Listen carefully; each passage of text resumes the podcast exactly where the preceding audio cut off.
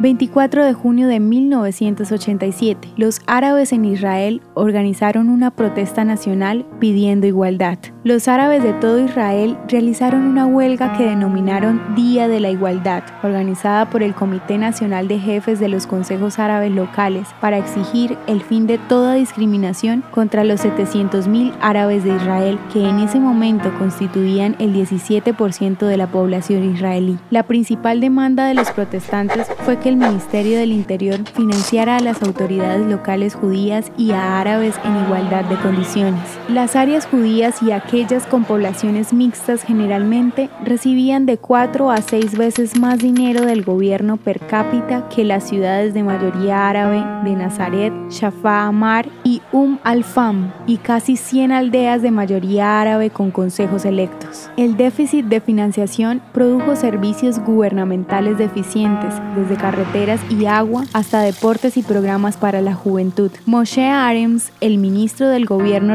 de los asuntos árabes, desestimó la huelga nacional como incitación comunista, pero el gobierno aceptó aumentar la financiación para las comunidades árabes. ¿Te gustaría recibir estos audios en tu WhatsApp? Compartimos nuevos episodios todos los días. Suscríbete sin costo alguno ingresando a www.hoyenlahistoriadeisrael.com. Hacerlo es muy fácil.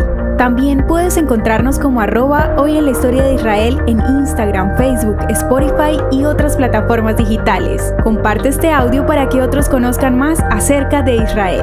Este proyecto es realizado por Philos Project. El contenido original de hoy en la historia de Israel fue provisto por el Centro para la Educación sobre Israel.